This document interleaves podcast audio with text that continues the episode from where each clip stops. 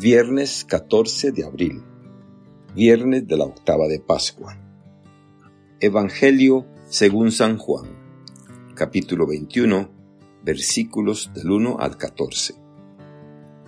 En aquel tiempo, Jesús se les apareció otra vez a los discípulos junto al lago de Tiberíades.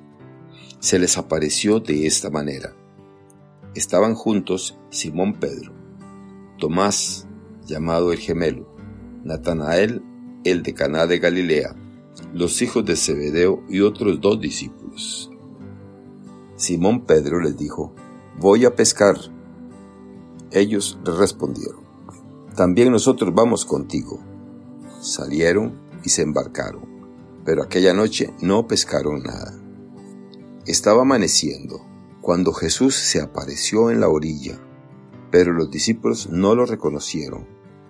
Jesús les dijo, Muchachos, ¿han pescado algo? Ellos contestaron, No. Entonces él les dijo, Echen la red a la derecha de la barca y encontrarán peces. Así lo hicieron, y luego ya no podían jalar la red por tantos pescados. Entonces el discípulo a quien amaba Jesús le dijo a Pedro, Es el Señor.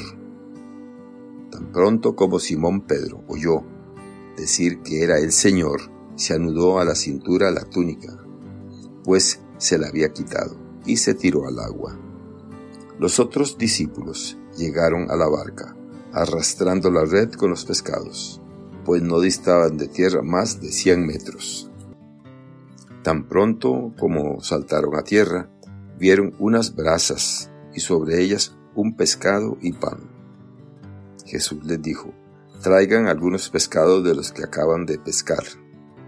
Entonces Simón Pedro subió a la barca y arrastró hasta la orilla la red, repleta de pescados grandes. Eran ciento cincuenta y tres, y a pesar de que eran tantos, no se rompió la red. Luego les dijo Jesús, vengan a almorzar. Y ninguno de los discípulos se atrevió a preguntarle, ¿quién eres? Porque ya sabían que era el Señor. Jesús se acercó, tomó el pan, se lo dio y también el pescado. Esta fue la tercera vez que Jesús se apareció a sus discípulos después de resucitar de entre los muertos. Palabra del Señor. Gloria a ti, Señor Jesús. Reflexión. ¿Qué nos llama la atención en estos hechos? ¿En qué nos invita a reflexionar hoy la palabra de Dios? Habrá muchas formas de abordar este Evangelio seguramente, pero nosotros escogemos tres que brotan inmediatamente. Primero, Jesucristo ha resucitado. Este es un hecho sobre el que no debe caber duda alguna y del que hay testigos.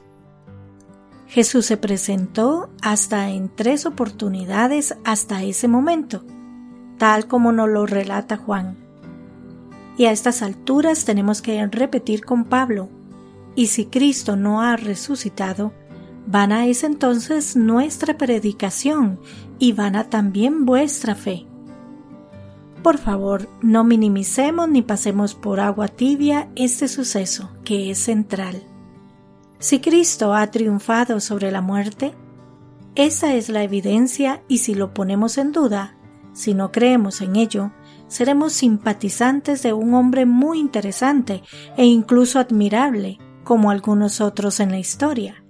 Pero no bastará para llamarnos cristianos, porque nosotros creemos en un Cristo que no solo es hombre, sino Hijo de Dios y como tal, la segunda persona de la Trinidad. Jesucristo es Dios.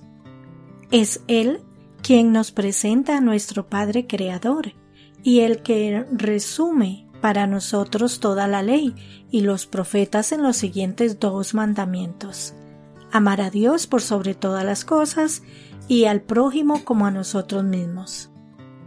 Esto es lo que tenemos que obedecer en toda ocasión. ¿Cómo podremos hacerlo si no creemos? Nuestra fe se consolida por esta manifestación fundamental y trascendente del Hijo de Dios. Nada puede superar ni remover esta convicción. Y todo lo tendremos en nada si no actuamos en función a esta confesión. Ella es nuestro norte. Jesucristo ha resucitado, luego todo lo que nos reveló es verdad tal como Él mismo lo definió cuando nos dijo, Yo soy el camino, la verdad y la vida. Él les dijo, Echen la red a la derecha de la barca y encontrarán. La echaron, pues, y ya no podían arrastrarla por la abundancia de peces. En segundo lugar, Jesús manda, Jesús ordena. Jesús no sugiere, no dice a los discípulos por qué no prueban hacer esto o aquello. Les dice lo que deben hacer, dónde y cuándo. Y los discípulos acatan. ¿Por qué? Porque a Dios le debemos obediencia. ¿Por qué? Porque es de necios o incrédulos desobedecer a Dios, ya que siendo Dios, tiene una visión real y verdadera de las cosas, y por lo tanto no se puede equivocar. Dios no se equivoca. Y si Dios se ha tomado el tiempo para decirnos lo que debemos hacer, y si naturalmente queremos hacer lo mejor, lo correcto, lo certero, hemos de hacer lo que nos manda. En Dios no hay error, pero hay que creer en Él para sentirse totalmente seguros obedeciéndole. Nada será mejor que hacer lo que Dios manda. De modo general, sabemos que es lo que Dios nos manda en cada ocasión. Basta tomar estos dos mandamientos y analizar la situación que enfrentamos comparándolo con lo que Dios nos manda. Hemos de ajustarnos al 100% a ello. Es posible Aquí se manifestarán nuestros escepticismos y no faltarán quienes nos digan que no es posible y nos desanimen.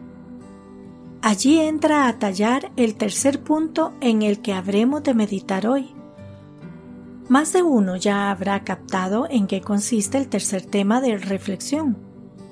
Jesús está con nosotros, nos acompaña hasta el final de los tiempos. Todo lo que tenemos que hacer es creerle y obedecerle el resto lo hará Él. La evidencia la vemos en este pasaje.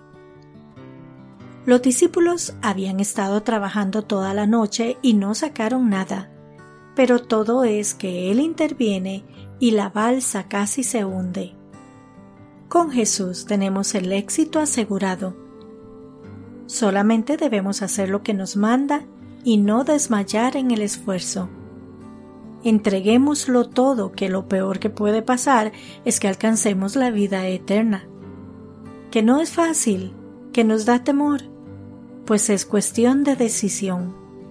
Se trata de educarnos en la fe día a día, esforzándonos por avanzar un poco más cada vez, hasta que llegue el momento en que estemos preparados para hacer verdaderos prodigios. Tenemos que creer en Dios y creer es confiar plena y absolutamente en Él. Nada, ni un solo cabello de nuestras cabezas cae sin que Él lo consienta. Abandonemos nuestras dudas, temores y reparos y entreguémonos ciega y decididamente a lo que nos manda el Señor, sin esperar nada a cambio. La recompensa llegará de todas maneras, si no es en esta vida, en la otra, y siempre tendremos su consuelo y su aliento, porque Él está con nosotros. Quien tiene a Dios, nada le falta. Que Dios les bendiga y les proteja.